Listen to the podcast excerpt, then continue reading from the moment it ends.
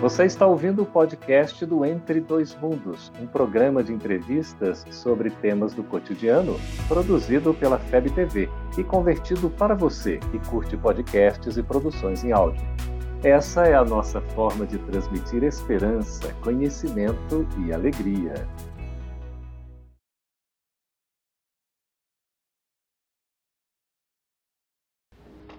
Olá! Como o Espiritismo nos ajuda a entender o mundo de hoje?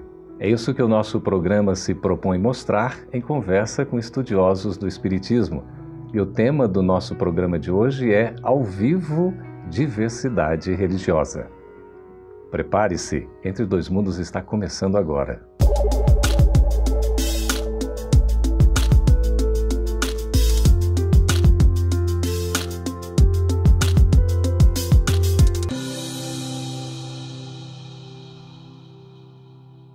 Vivemos hoje uma diversidade que faz parte da nossa realidade, inclusive a diversidade religiosa.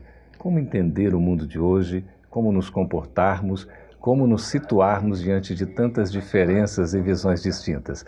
Para falar sobre esse assunto, estamos ao vivo aqui da FEB TV, pelo Facebook, pelo YouTube e também pelo site da FEB TV recebendo Divaldo Franco. Divaldo, seja muito bem-vindo. Muito obrigado. E também o doutor Juan Rodrigues, que nos brinda com a sua presença. Muito obrigado, doutor Juan. Muito obrigado pelo convite.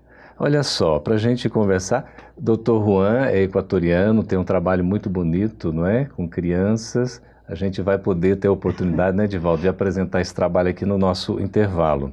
Edivaldo, já conhecido de todos nós, embaixador da paz, é uma satisfação enorme tê-los aqui conosco. Divaldo, sobre esse tema diversidade religiosa, hoje a gente vive esse mundo plural, um mundo bem diversificado. Como é que a gente pode entender as expressões diferentes nas manifestações de crenças no mundo em transição como que a gente vive? Inicialmente, a nossa saudação aos nossos televidentes e a nossa gratidão pelo programa Entre Dois Mundos de convidar-nos a esta entrevista.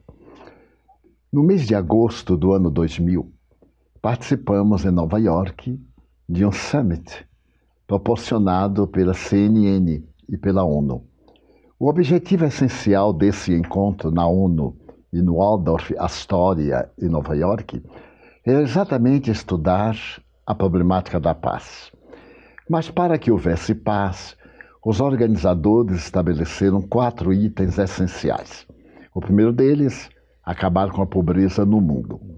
O segundo, retirar as crianças das áreas belicosas, principalmente na África, naquele movimento entre duas etnias e que matavam-se umas às outras. O terceiro item, o respeito pela mulher, pelos idosos e pelos doentes. E foram convidados todos os países. Estavam presentes 140 países, hum. e naturalmente o Brasil também.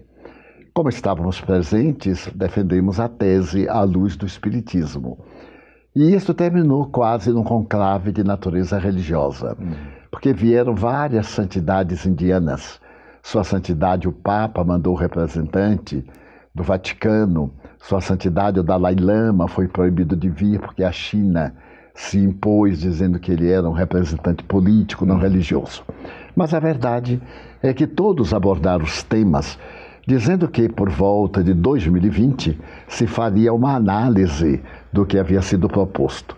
Lamentavelmente, veio setembro de 2001, com a destruição das torres gêmeas do Pentágono e as ameaças do terrorismo, uhum. e modificaram totalmente as paisagens da Terra.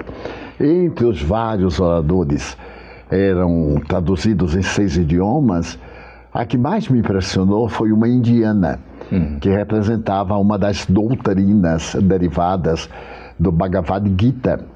Ela dizia que não pode haver nada mais belo do que um jardim.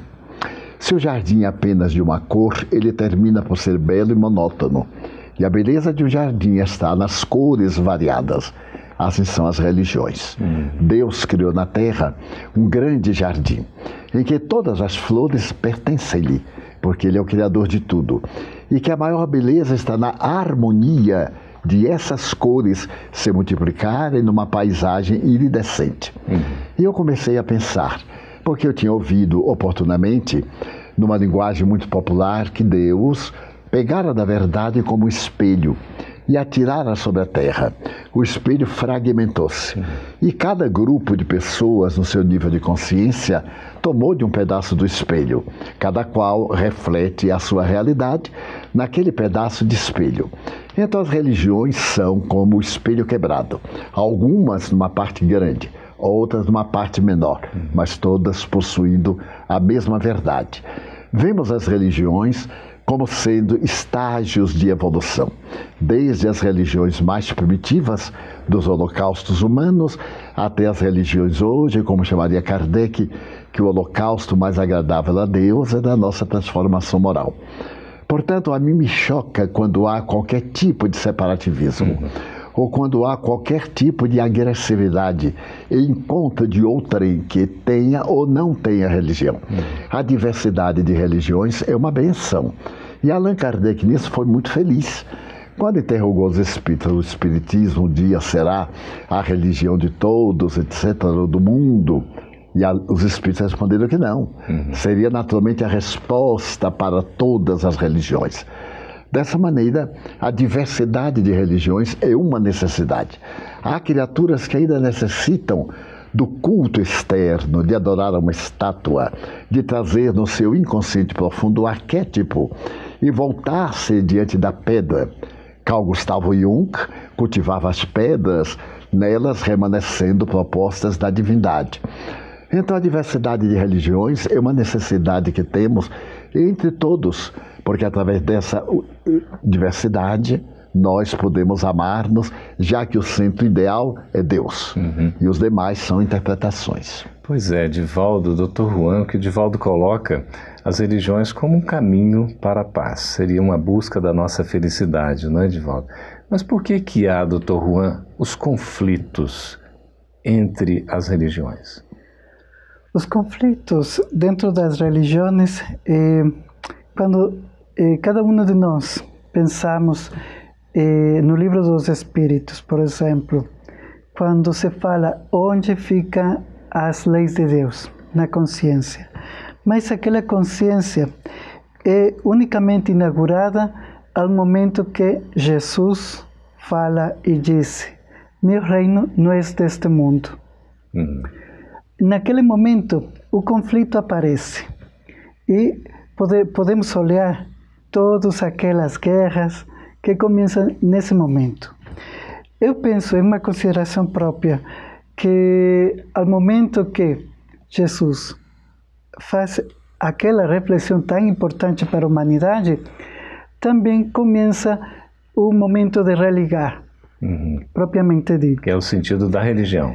Que é o sentido da religião e que dá sentido também a aquela qualidade de progredir dentro da natureza, dentro da natura, natureza eh, humana. Uhum desse conflito permite compreender a dor, permite compreender a resiliência uhum. e permite o crescimento da humanidade. Então, o conflito das próprias religiões, o conflito humano é aquele progresso que vai eh, encaminhando-se dia a dia através do tempo para deixar em um momento de ser uma pessoa religiosa uhum. para começar a ser uma pessoa espiritual. Uhum. Aí entra a religiosidade. Entra a religiosidade. É. Edivaldo, é, não, não é assim um tanto, digamos, contraproducente a religião ser um caminho para Deus um dos caminhos, uma maneira da gente chegar a Deus, encontrar a felicidade e ao mesmo tempo a gente ter esses conflitos, porque a diversidade é natural, pelo que a gente ouve, né, do que você falou, do que o Dr. Juan colocou, mas chegar a um conflito a ponto até de questões lamentáveis como a gente vê ao longo da história da humanidade, para a gente hoje ainda continua sendo lamentável, não, Divaldo? Os estudiosos como Will Durant asseveram que houve maior número de guerras de religião.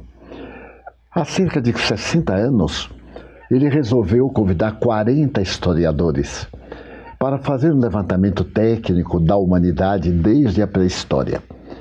E então foi elaborado um conjunto de 40 livros. E no pós-fácil, ele coloca que o maior número de guerras, por mais incrível que pareça, foi de guerras de religião. Mas ele não explica. Eu comecei a reflexionar e percebi que isso era o resultado do primarismo da criatura humana. Quando a criatura humana é primária e vive dos instintos básicos, ela tem necessidade de afirmar o ego. Uhum. E tudo aquilo que lhe apraz torna-se de maior relevância. Na questão religiosa, o indivíduo passou a impor a sua maneira de entender Deus, nem sempre corretamente. Porque ele se torna um pequeno Deus, uhum. torna-se o xamã, torna-se o líder, torna-se o sacerdote, torna-se aquele indivíduo máximo. E graças a isto, a sua intolerância e insegurança religiosa impõe o combate para ter motivação. Uhum. Porque toda religião é metafísica, é um estado de percepção além dos sentidos físicos. E o indivíduo que não tem essa capacidade de pensar quase no abstrato vai para o concreto, que é o ideal de vingança e de poder. Uhum. Então vem a animosidade. Então eu meço o indivíduo moral e espiritual através da sua tolerância ou intolerância. Uhum. Se é intolerância, ele ainda tem muita imperfeição, Sim. porque ainda é dono do ser que pretende dominar o outro. Mas se ele é tolerante, é naturalmente pacífico e é pacificador, como ensinava Gandhi. É. Daí, este predomínio é resultado do primarismo da sociedade, mesmo nos dias atuais. Quando nós vemos alguém matar em nome de Deus, que proíbe o não matar através do não matar, hum. eu percebo esse primarismo, que é resultado do princípio da evolução. Fomos criados em períodos diferentes, porque a criação é eterna, e fomos evoluindo de acordo com o nosso surgimento. Uhum. Estamos em níveis diferentes e por isso as religiões são necessárias aos nossos níveis mas não a imposição da intolerância. E a gente poderia entender, doutor Juan, que nesse momento em que a gente está vivendo, momento de crise, de transição, o mal vem à tona, ele emerge, ele surge de maneira mais veemente. A gente pode dizer que, nesse caso, a intolerância religiosa também seria para nós, de certa maneira, compreensível e aceitável ou não? É, a intolerância nunca é aceitável de, de nenhum jeito. É, mas é, é, é, a tônica de, deste tempo. Por quê? Kardec define é, no livro e Inferno, o primeiro capítulo, vários questionamentos sobre a espiritualidade e a religiosidade. Uhum. esquematizando certas coisas muito, muito interessantes uma religiosidade que vai ser materialista. Se minha religiosidade é materialista, que é, uma, é, é um conflito, sim, não? Sim. Que seja algo metafísico também materialista. Mas se a minha religiosidade é materialista, então posso entrar facilmente em conflito com outra pessoa. Uhum. Sim? Asseverando que eu sou proprietário de, de uma verdade. Uhum. Pode ser pluralista, eh, en el sentido que acredita em tantas coisas que fica profundamente confuso. E de aquele estado de confusão também pode ficar em um conflito próprio que se vai olhar dentro da própria família. Uhum. Então, vemos, eh, podemos olhar nesse momento as famílias constrangidas por acreditar diferentes coisas uhum. dentro do mundo.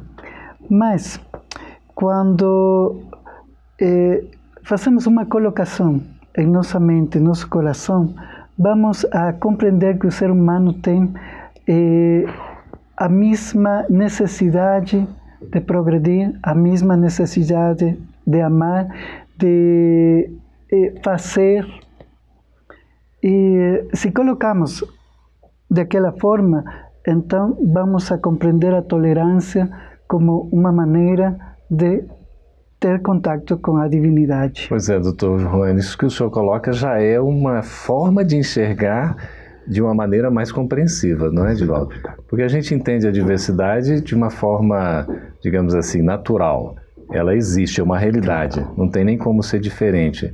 Mas quando há uma imposição, conforme você estava falando, a questão da lei de igualdade e liberdade são diretamente afetadas, não? Daí surge a guerra. Uhum. Porque o indivíduo se sente violentado na sua liberdade de crer, portanto, de pensar e de agir como sendo consequência. A violência provém dessa violência silenciosa, que é a imposição, Sim. que retarda o progresso da humanidade. De forma que a liberação de qualquer culto religioso, desde que não afete a liberdade dos outros, é perfeitamente viável e faz parte do processo de evolução da sociedade. Uhum. Pois é, estamos conversando com o Dr. Juan Rodrigues, com o Divaldo Franco, sobre esse tema tão interessante que é a diversidade religiosa. Estamos ao vivo. Você já pode mandar as suas perguntas, suas sugestões para que a gente possa continuar conversando sobre esse tema tão importante. A gente vai para um breve intervalo e volta daqui a pouquinho. Fique conosco. Estamos de volta ao vivo com Entre Dois Mundos. Esse, essa última divulgação que a gente viu, a gente se sente em outro mundo mesmo, né? É maravilhoso. É, estávamos conversando Val, doutor Juan, sobre a questão da diversidade e mais tocando na intolerância. A intolerância religiosa seria fruto também, a gente pode dizer, do preconceito e do julgamento, Divaldo? Sim, como decorrência do egoísmo. O ego predominando no indivíduo faz que ele seja intolerante, porque ele dá primazia à sua realidade, que nada mais é do que a máscara que ele ostenta. E dessa máscara, ele passa a uma vida artificial e vem a intolerância, porque ele se crê a pessoa de melhor discernimento e graças a isto ele inspira esse estado de fanatismo. Muitas vezes me surpreende, na atualidade, o exército muçulmano, as suas lutas e as paixões europeias e americanas de indivíduos do Ocidente deixar seduzir por essa necessidade de combater, de matar. Bem se vê que eles não têm fundamentos religiosos, mas eles têm a fragilidade egóica de parecer aquilo que gostariam de ser e vestem a camisa da violência para se tornarem destacados. Dessa maneira, a doutrina muçulmana, que é muito bela, portadora de ensinos extraordinários, o Corão é uma doutrina da fraternidade. Uhum.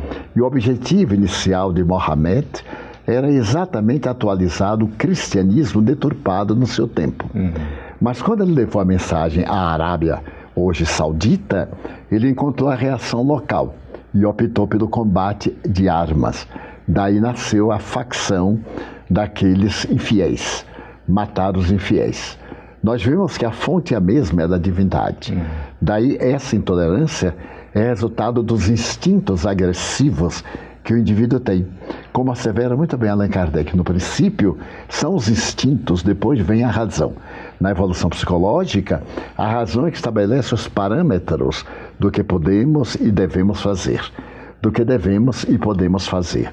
Mas nesse momento da intolerância, o indivíduo acha que deve e pode fazer. Então ele se torna elemento pernicioso da sociedade. Pois é, Edvaldo, e parece ele se sente como fazendo o bem, não é? Exatamente. Ele acha que está correto. É, às vezes até, doutor Juan, chegando à questão de agressividades é, morais e físicas, não é? é? É físicas. Eu estava falando com um amigo, ele não é espiritista, mas é, um dia com uma fala muito sincera, ele disse, eh, Juan, eu gosto de você, mas eu não gosto do que você pensa. Mas eh, agora acredito que os dois temos uma coisa em comum. Então, qual é a coisa que encontrou em comum? Eu é. pensava em algo mais elevado. Sim. Mas ele disse que os dois temos a razão. Uhum.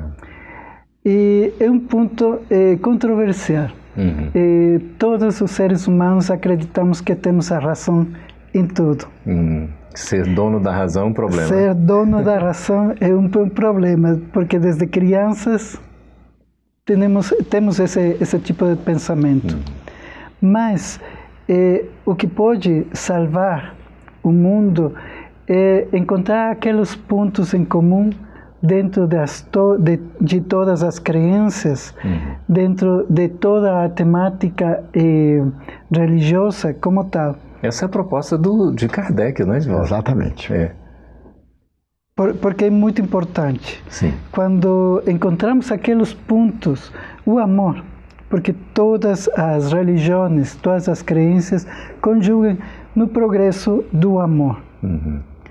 Quando colocamos aquilo, eh, sentir bem, fazer bem, actuar bem, então eh, a violência vai decrescer, então o ser humano eh, vai colocar-se os sapatos de outro Uhum. para começar uma vida mais empática dentro da diversidade re- religiosa. Bonita essa expressão, né? Colocar os sapatos de outro, né, Edvaldo? Sem dúvida. É, quando é que a gente vai aprender a colocar efetivamente o sapato do outro? Teilhard de Chardin, o jesuíta e antropólogo francês, revolucionário que teve no exílio, escreve uma página muito bela sobre religião e religiosidade. Ele diz que a religião é fabricada pelos homens. A religiosidade é o instante de comunhão com Deus. A religião é uma fórmula. A religiosidade é o estado de alma. A religião representa nada mais, nada menos do que um capricho da natureza de cada um. A religiosidade é a integração do indivíduo no cosmo. A religião representa o anseio do indivíduo de poder, de glória, de acesso ao céu. A religiosidade é o céu sem nenhum acesso. A religião significa encontrar o poder para ser alguém na terra, destacar-se. A religiosidade é ser sem dar-se conta do que é. E então ele faz um jogo entre religião e religiosidade que me parece uma das mais belas peças jamais escritas sobre o tema, considerando-se, sobretudo, que ele era jesuíta. Mas quando ele descobriu os fósseis e apresenta a teoria do evolucionismo, naturalmente, no século XIX, isso produziu um grande choque na igreja. E no século XX, quando a sua doutrina foi mais divulgada, Teilhard de Chardin constituiu um parâmetro em que a tolerância religiosa, a compreensão, era o único caminho para podermos não usar o sapato do outro com o fim de gastá-lo. que coisa linda. Tão bom ouvir você, viu, Divaldo? Uma satisfação, um privilégio para nós. E a você também, doutor Juan. Muito obrigado. Eu queria que você abordasse um pouquinho no trabalho que você tem eh, como médico, como psicólogo, com as crianças. Como é que você entende o processo de educação desde a infância para que a gente possa trabalhar melhor essa questão dos valores das diversidades religiosas? Ah, eu penso no personal. Eu trabalho com pessoas autistas e crianças autistas.